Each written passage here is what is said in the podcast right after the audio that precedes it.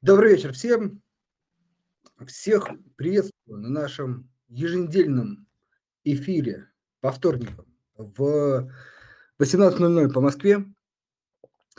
А, спасибо, что остаетесь с нами. Отдельно приветствую тех, кто слушает нас сейчас в записи. А, подписывайтесь на наш телеграм-канал, приходите на наши эфиры, задавайте вопросы, а мы с удовольствием их адресуем а, нашим гостям.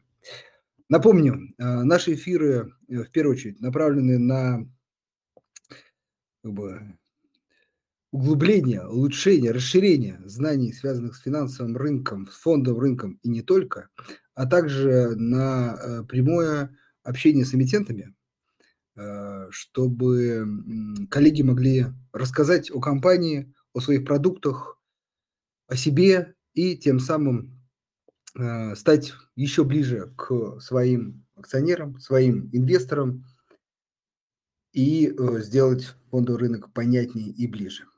Вот сегодня, на мой взгляд, как раз э, такой эфир. Сегодня мы пригласили в гости эмитента, компанию Роделен. И в гостях у меня Денис Левицкий. Денис, Добрый вечер. Добрый вечер, Андрей.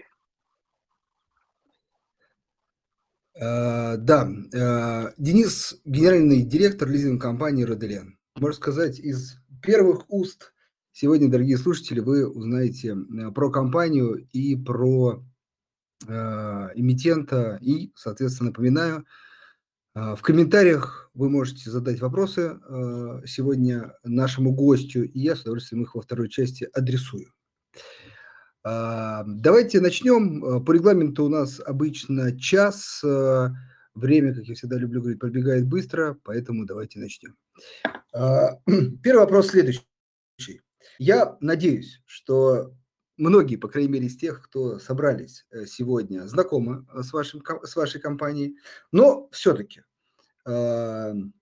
Давайте начнем с этого базового вопроса. Я думаю, что люди в записи будут смотреть, и от себя могу добавить, вот мы и прошлый год, и этот много достаточно делаем выездных мероприятий, и вот не раз возникал вопрос про вашу компанию, про вашу, про вашего эмитента, то есть интерес есть, а, спрос есть, э, поэтому давайте еще раз поподробнее расскажем. А, Денис, Расскажите, пожалуйста, про вашу компанию, чем занимается, может быть, немножко истории, э, э, чем является компания в текущий момент, продукты, вот, самые важные вводные части. Спасибо за вопрос, Андрей. На самом деле всегда хороший вопрос, чем занимается компания. Компания занимается лизингом. А что такое лизинг? В большинстве случаев понимает, что в лизинг можно взять автомобиль, какой-нибудь станок, возможно, какой-нибудь экскаватор или какой-нибудь кран. А оказывается, что в лизинг можно взять еще и недвижимость, можно взять и э, мебель, можно взять и компьютеры и так далее, и так далее, и так далее. Поэтому все, что можно назвать основным средством с точки зрения бухгалтерии, все может быть предметом лизинга. Поэтому мы 17 лет этим и занимаемся уже. В этом году нам исполняется 17 лет в мае месяце. Начинали мы изначально как телекоммуникационная лизинговая компания, потому что тогда в периметре холдинга был один из телекоммуникационных операторов в Санкт-Петербурге – который, соответственно, мы начинали первыми, кто делал в лизинг провода в земле, как мы это называли, оптиковолоконные кабели, э, предоставляли в лизинг различным операторам, в том числе и своей компании в тот момент. Были достаточно активны, но после продажи телекоммуникационного оператора мы, соответственно, стали развиваться уже на широком рынке и искать свою нишу за эти там, 17 лет в различных отраслях.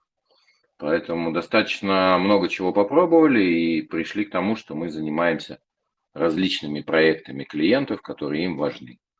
На сегодняшний день компания представлена в 27 а, основных отраслях. Если говорить по акведу, то это будет 137 различных акведов наших клиентов. А, история наша достаточно там интересная. Мы развивались начинали там, с, понятно, с нуля и дошли на сегодняшний день. Мы входим в топ-50 компаний на российском рынке лизинговых, кто публикует свою отчетность э, в рейтинге экспертов. Соответственно, ну, по итогам года еще нету данных, соответственно, мы ждем. какое мы займем место по итогам года. Надеемся, что поднимемся повыше, потому что прошлый год дал достаточно хороший результат. Я думаю, что по цифрам, если будет интересно, поговорим позже. Соответственно, на сегодняшний день кратко о компании все. Теперь чуть э, поподробнее. Вот вы э, сказали много акведов, много компаний. Э, можно, может быть, основные? То есть вот все-таки действительно лизинг разный бывает. Э, на чем в большей степени фокусируетесь вы или, или может быть, несколько направлений основных? Ну, если мы возьмем э, предыдущий год, на 31 декабря наш портфель в разрезе, то мы поймем, что основные отрасли и драйверы это были как раз э, коммер... Э, коммерческая недвижимость, грузовой автотранспорт, строительное оборудование и строительная спецтехника и медицинское оборудование. Также я добавил пятым это оборудование для нефти и газодобычи переработки. Вот наши драйверы нашего портфеля, которые на сегодняшний день дают основной объем в денежном эквиваленте на, сегодня, а, на текущую дату. Хорошо, тогда э, маленький уточняющий вопрос, потому что ну, мы разговаривали с лизинговыми компаниями, и вот, наверное, про технику, это все знакомо уже, надеюсь. А вот все-таки про коммерческую недвижимость. Это ну, что-то новенькое, по крайней мере, в наших эфирах. И вы тоже, кстати, это упомянули в начале. А вот что это такое? Кто является, так сказать, пользователем этой услуги, для чего это делается, если можно, вот пару особенностей про этот вид лизинга. Ну, коммерческой недвижимости мы развиваем уже почти пять лет. Соответственно, на сегодняшний день мы входим в топ-3 компаний по России, кто занимается коммерческой недвижимостью. Что такое коммерческая недвижимость? Она делится на несколько различных этапов. Это, соответственно, всем понятные простые коммерческие помещения, встроенные там, в жилых комплексах на первых этажах. Это отдельно стоящие коммерческие, соответственно, здания, бизнес-центры, торговые комплексы, возможно, небольшие торговые комплексы, там, как все мы знаем, там под пятерочку или еще какие-то небольшие магазины региональные. Это апартаменты, которые активно рынок развивается последние 3-5 лет э, в Российской Федерации. И это, соответственно, производственные площадки, которые покупают компании производственные с участками земли и строениями на этих участках. Также мы можем здесь добавить там, отдельное направление, которое мы тоже развиваем, это котельные. Потому что здесь больше проектный подход, потому что помимо самого здания котельной, в, в лизинг еще и передается оборудование для котельной. И оно более капиталоемкая история, чем сам стоимость объекта, но все равно объект в этой истории присутствует. Вкратце вот так. Уточнить, вот э, в чем может быть, какая-то разница? Вот, допустим, юрлицо там, в аренду сдает, да, или субаренду, э, например, в помещениях, говорите, на первом этаже, и в лизинг. Вот какие-то есть особенности, например, преимущества лизинга? Ну, смотрите, э, инвесторы, чаще всего, если мы говорим, э, большинство так называется пенсионный бизнес, кто инвестирует в коммерческую недвижимость и сдает ее много лет в аренду, что когда он там выйдет на пенсию, у него будет какой-то рентный доход. Соответственно, если человек имеет, не знаю, на сегодняшний день там, 10 миллионов рублей, и он может купить один объект недвижимости, и там, через 10 лет его выхода на пенсию, он будет с этого же объекта и получать один рентный доход. А если он использует механизм того же лизинга, то он может купить не один объект, а пять объектов, и через 10 лет быть счастливым обладателем уже пяти объектов, и выручка с пяти объектов будет совершенно другая. Почему это может быть ему выгодно? Ключевая история лизинга – это, соответственно, налогообложение. Потому что лизинговые платежи в полном объеме относятся на себестоимость и уменьшают налог на прибыль, если это компания на общей системе налогообложения. Если она на упрощенной системе налогообложения, доходы минус расходы, то лизинговый платеж полностью относится в расходы. Таким образом, он тоже сэкономит на налогах, связанных с теми затратами, которые он себе может показать. Поэтому основное преимущество, я бы сказал, в этом не только в лизинге недвижимости, но и в другом лизинге, оборудования, автомобилей, спецтехники, строительной техники и так далее. Но недвижимость просто более капиталоемкая история раз и более длинная история два, потому что окупаемость объектов недвижимости там 10 лет плюс. И в этом есть основная проблема нашего финансового рынка, в том, что нет длинных денег на рынке и дешевых. Поэтому мы, соответственно, эти конструкции строим за счет либо собственного капитала, либо привлечения частных инвесторов – и в том числе смотрим на облигационный рынок, на более длинные размещения в облигациях, которые позволят нам развивать и дальше этот продукт. Потому что на сегодня, э, в отличие от ипотеки, Потому что в лизинг можно взять и квартиру, потому что даже НДС отменили для физических лиц два года назад, если не ошибаюсь, а, по лизингу недвижимости. Но просто нету длинных денег, как ипотека 25-30 лет, поэтому достаточно будет большая нагрузка финансовая для физического лица.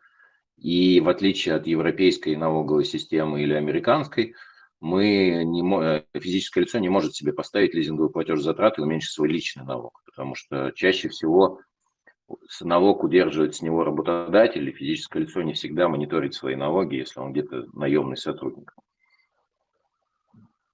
Да, это безусловно. Хорошо. Мы еще вернемся там, непосредственно к компании и цифрам.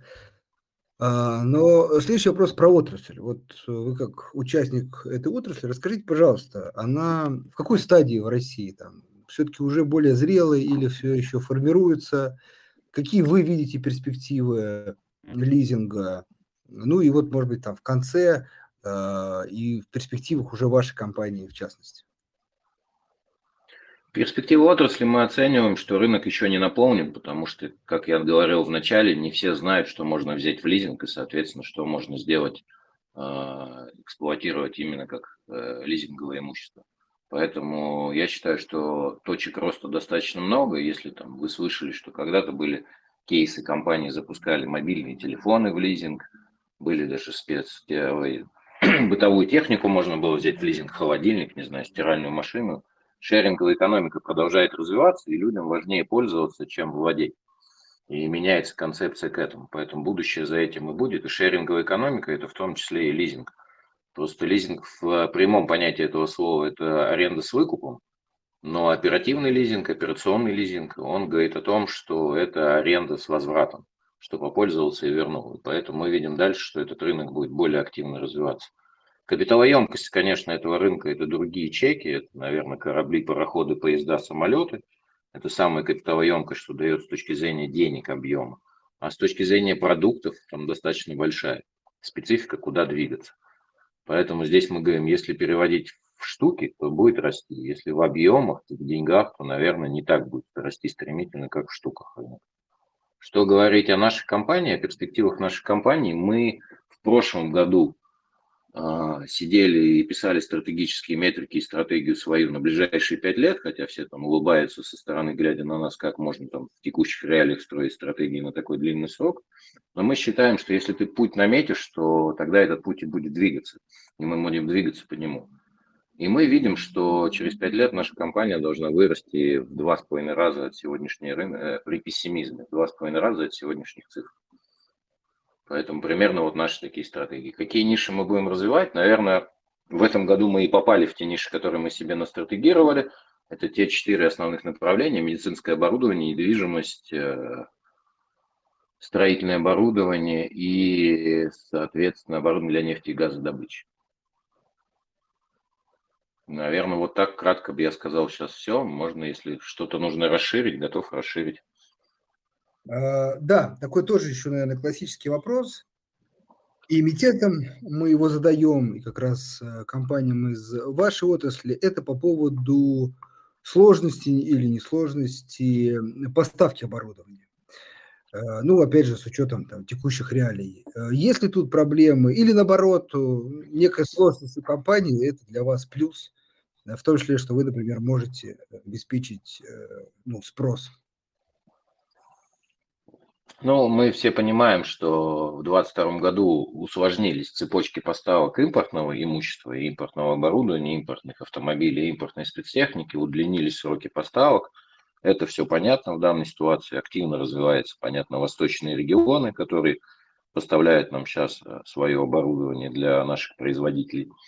Мы, наверное, не занимаемся сами напрямую поставками, мы чаще всего пляшем от заявок клиента и от того, что хочет наш клиент – Поэтому в данной ситуации мы смотрим то, что есть аналоги, то, что есть, соответственно, возможно, в России.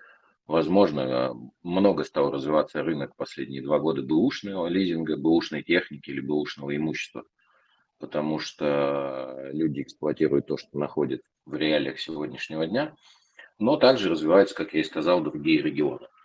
Если мы говорим о недвижимости, недвижимость строится у нас, строители, которые строят эту недвижимость, они работают в России, если это наша там целевая аудитория наших клиентов, поэтому недвижимость будет в России, она нужна, и статистика рынка недвижимости э, говорит о многом, о том, что ну, много ее строится, и она развивается достаточно активно. А строительная отрасль, мы считаем, является основным драйвером всех остальных уже направлений после, после нашего всем понятного объема российского сырьевого бизнеса. Ну, то есть каких-то там принципиальных э, э, таких жизненно важных сложностей нету. Э, в общем, все в рабочем режиме, вопрос только перестройки, как вы сказали, цепочек и поиск аналогов. Ну, конечно, потому что 22 год был, все там немножко подумали, постояли, поразмышляли, как это все доставлять, цепочки поставок изменились, логистические конструкции стали там чуть длиннее, рынок к этому привык, и на сегодняшний день рынок уже освоился, и это все работает там, в тех понятных сроках, которые устраивают всех. Хорошо, это здорово. А, следующий вопрос э, тоже, может быть, про некие вызовы э, рынка современной, современной там, экономической ситуации. Это э, высокие процентные ставки. Вот насколько это влияет на развитие или немножко торможение лизинговых услуг? А, ну, на сегодняшний день основная история, которая тот же там 22 год дал драйвер, и многие лизинговые компании ушли в пересчет графиков для своих клиентов, и это было достаточно массово, и это дало негативную реакцию с точки зрения там, взаим- взаимоотношений с клиентами – Поэтому в 2023 году, например, мы не пошли на пересчеты, когда ставки начали расти. И это нам удалось сохранить э, хорошие взаимоотношения с клиентом, и в том числе тоже дополнительные продажи увеличить этим клиентам по новым уже ставкам, а то, что было по старым, осталось у них по старым. На сегодняшний день это очень достаточно хорошая история. Плюс э, у нас есть там норма нашей маржи, которую мы для себя установили, пришлось ее повысить, поэтому ну, рынок точно так же, как вы говорите, принял рост там, в свое время стоимости имущества, сейчас принимает рост ставок, потому что, как все видят, и аналитики говорят о том, что экономика России выдержала все катаклизмы и растет дальше. Достаточно хорошие прогнозы ставят на 2024 год. Поэтому мы видим точно так же, что мы будем соблюдать свои графики. Но если начнется снижение ставок, как тоже прогнозируют аналитики различных брокерских компаний там, к концу года, то значит мы будем пересчитывать в сторону понижения а, нашим клиентам, кто с нами давно и кто с нами работает постоянно.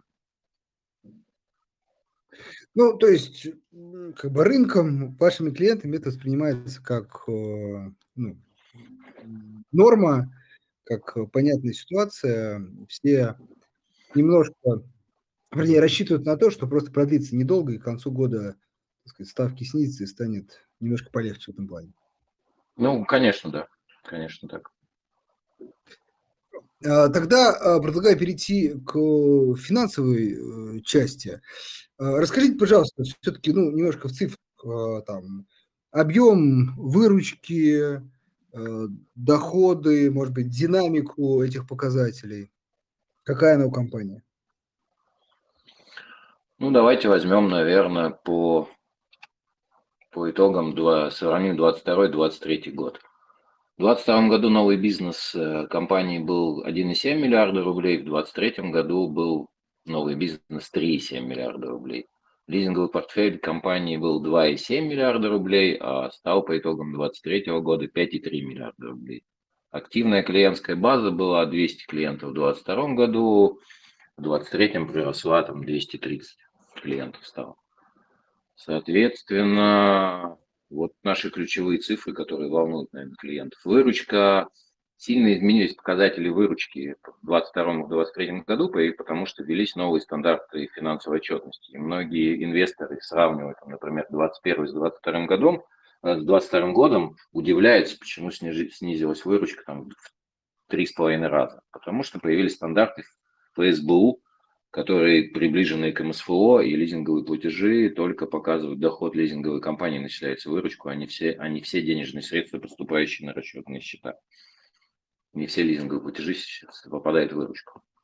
Поэтому есть вот этот основной критерий а, показателей, которые ну, были.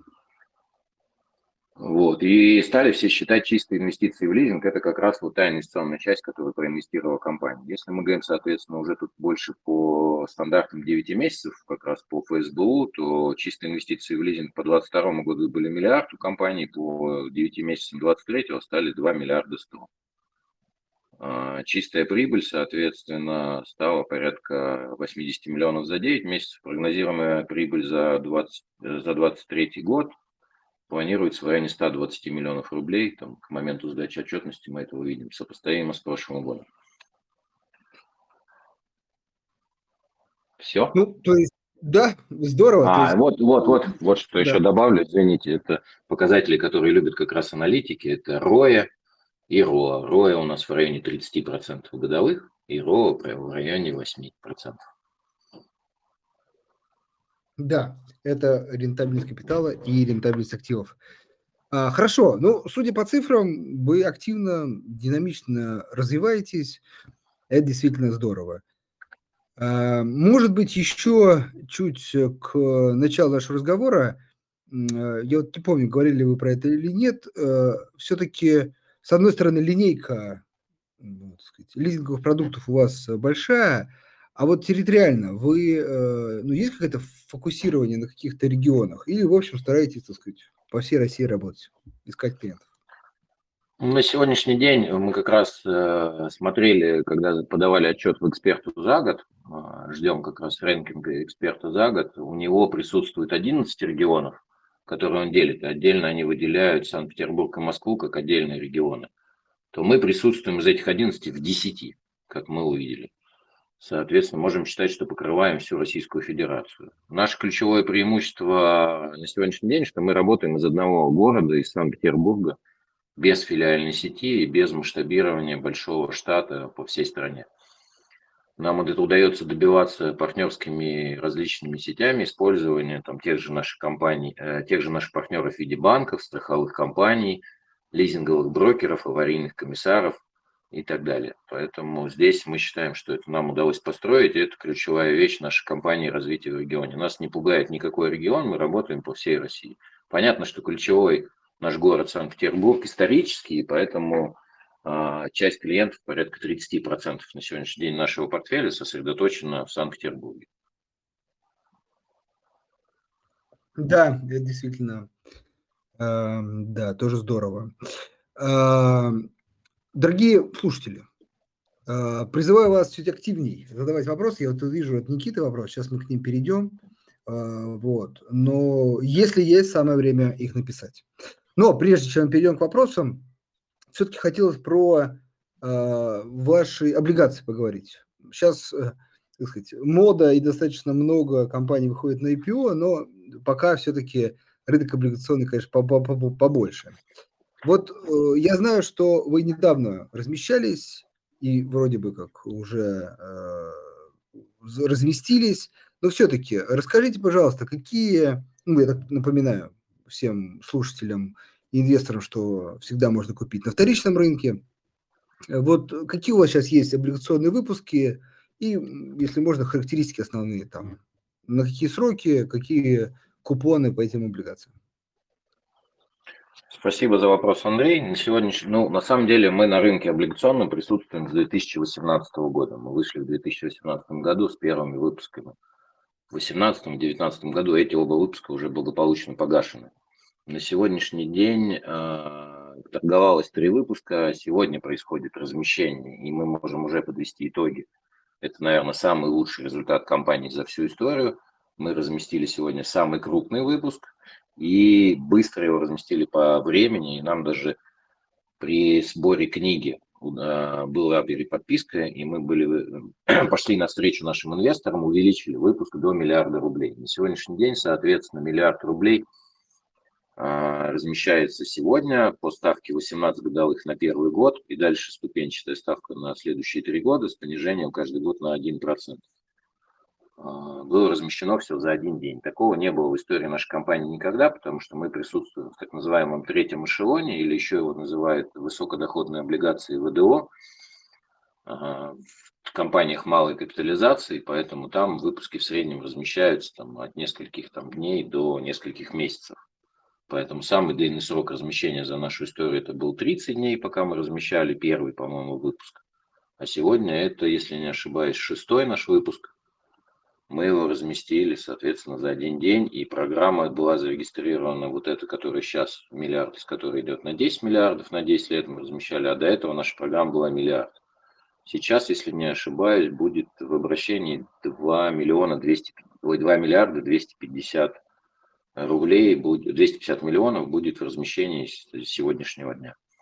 До этого было миллиард 250, это было три, три выпуска, два выпуска, если не ошибаюсь, 500 и 750 со ставками, по-моему, 15 последняя, предыдущие я не помню, там, наверное, надо посмотреть более внимательно. Ну хорошо, да. То есть, э, если я правильно понял, вот новый выпуск сегодня или завтра, да, начнет торговаться?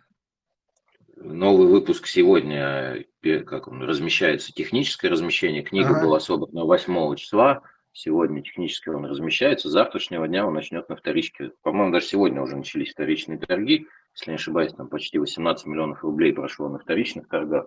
Кто-то уже сразу и продал и заработал на перепродаже. Соответственно, а так с завтрашнего дня они будут на вторичке нашей бумаги вот этого выпуска.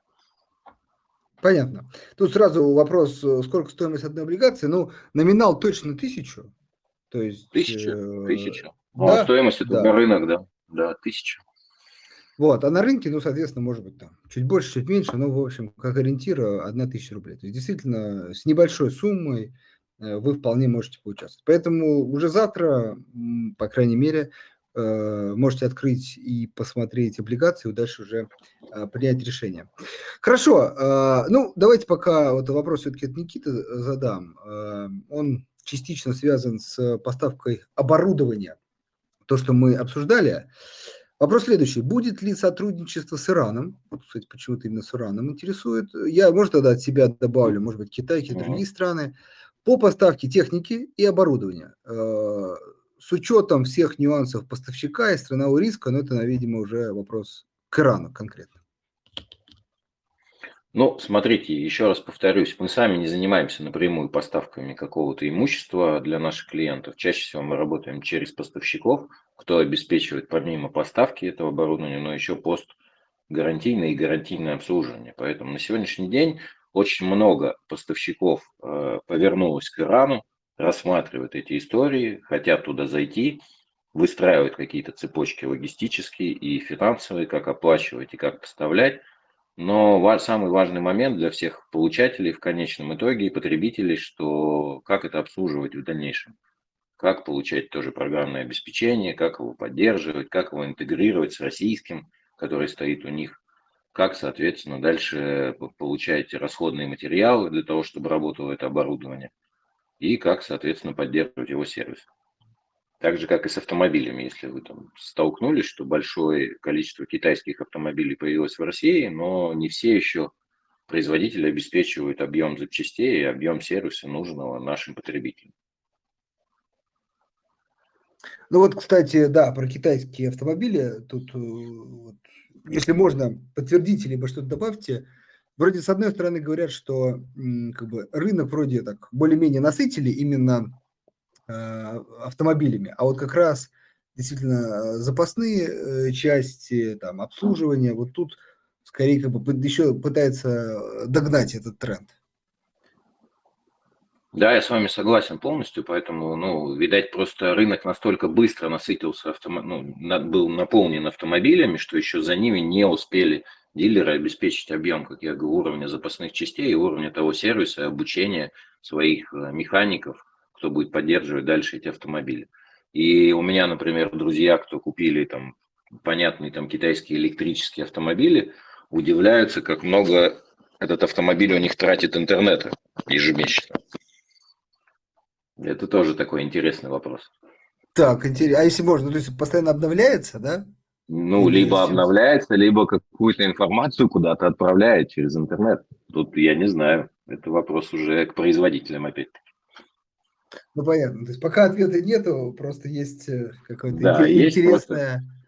Ага. Ну, есть как это, наблюдение как раз конкретных людей, кто эксплуатирует, что там большой трафик интернета использует автомобиль. Хотя интернет вещей, о котором все говорят, он как раз не потребляет, не должен потреблять такого большого трафика. Это как раз вопрос к тем, кто наблюдает за этим и изучает.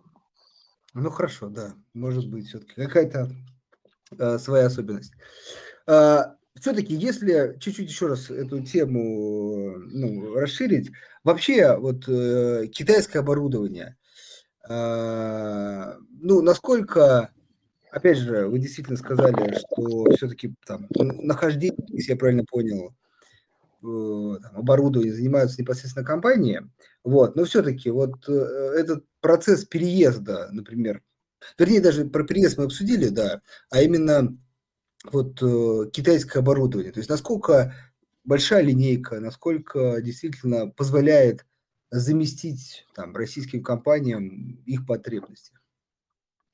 Ну, конкретно по оборудованию, мне кажется, китайское именно уже давно пришло на наш рынок, и оно многие э, позиции заменило еще до всех событий, до всех санкций и, соответственно, ограничений. Поэтому здесь никаких проблем и не было тогда еще, и многие уже наши производственные компании переходили на китайское оборудование. А поэтому в простых вещах это давным-давно, в более сложных, высокоточных историях или где много используется различного программного обеспечения, здесь возникают нюансы как раз стыковки этого оборудования с тем программным обеспечением, что установлено у производителей было до, или они его сейчас меняют в процессе. Поэтому здесь ключевая история заключается в этом. Но я не вижу в этом как раз больших проблем. Потому что я считаю, что китайские производственные компании, кто производит это оборудование, очень хорошо развиваются, в том числе благодаря государственной поддержке самого Китая, э, субсидированию экспорта из Китая. Поэтому им достаточно это выгодно отправлять это на экспорт, и поэтому и обслуживать в том числе здесь у нас в России. Про Иран я уже сказал, есть там еще и другие страны, на которые многие сейчас смотрят. Это Индия, Бразилия, многие сейчас смотрят как раз по медицинскому оборудованию, что из этих стран как раз планируется и уже везут оборудование в Россию. Поэтому здесь как раз рынки развиваются достаточно активно, и перераспределение как раз э, цепочек поставок идет в пользу стран БРИКС. Поэтому мы видим, что в этом и дальше будет развитие. Хорошо, а если можно тогда вот про медицинское оборудование. Э, все-таки такой специфический достаточно товар. Вот как там дела стоят, если чуть поподробнее? Ну, в медицинском оборудовании, насколько мы видим, столкнулись большинство, э, большинство получателей, эксплуатантов этого оборудования, которое было из Европы, это как раз проблема расходных материалов что они подорожали из-за роста курса валюты и удлинились цепочки поставок. А некоторые производители ушли из России, и таким образом а, заменить иногда а, расходные материалы к их же оборудованию невозможно, аналоги не подбираются. И поэтому столкнулись больницы, клиники с тем, что необходимость заменять основные фонды назрела, с тем, чтобы как раз не было проблем с расходными материалами.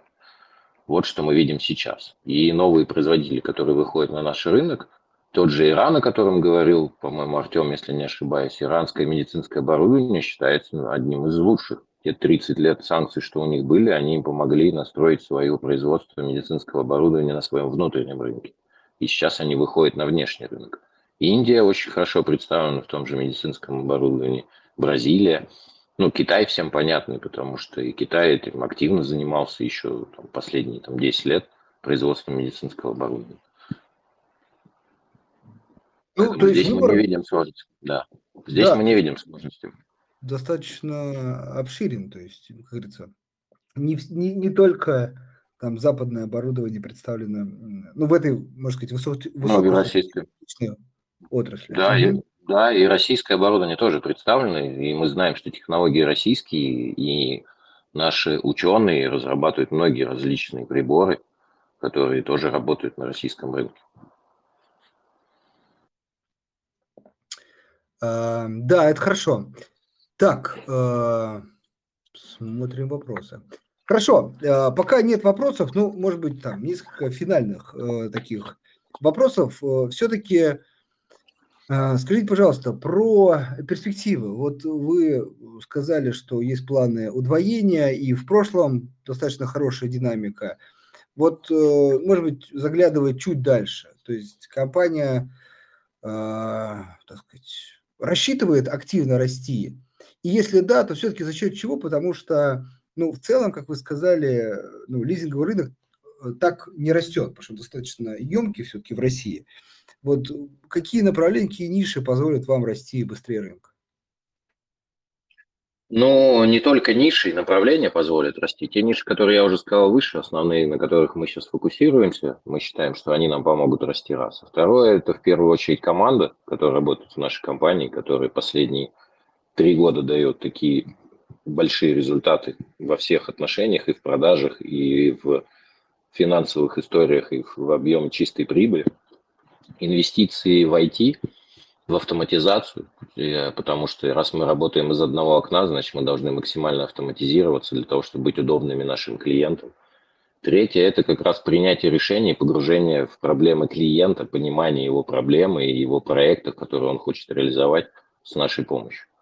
Поэтому это важный момент, на который мы вот э, концентрируемся вместе с командой и погружаемся. И почему я там, может быть, так говорю про медицинское оборудование, потому что мы не просто продаем медицинское оборудование, но мы пытаемся понять те страны, те, тех производителей, кто более интересный, тех поставщиков, и работать с поставщиками в том числе. Поэтому здесь многофакторная история, которая дает тот результат, о котором мы с вами говорим.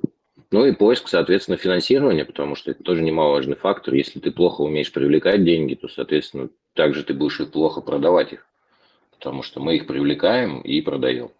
Поэтому есть разные альтернативные источники, помимо там, банковских кредитов. На сегодняшний день там у нас в портфеле 12 банков облигационные займы, есть частные и от частных лиц, от юридических лиц займы, обеспеченные залогом уже конкретного имущества, которое мы передаем в лизинг. Также мы рассматриваем новые продукты все время.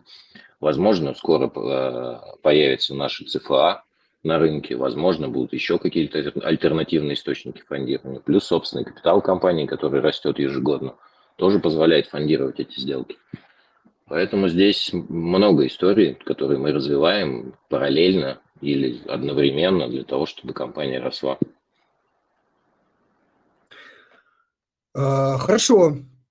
И, может быть, тогда финальный вопрос, это тоже такая, мне кажется, интересная тема, про, вот вы говорите, развитие IT, про автоматизацию процессов, особенно с учетом действительно того, что вы как бы, физически не расширяете э, сетку.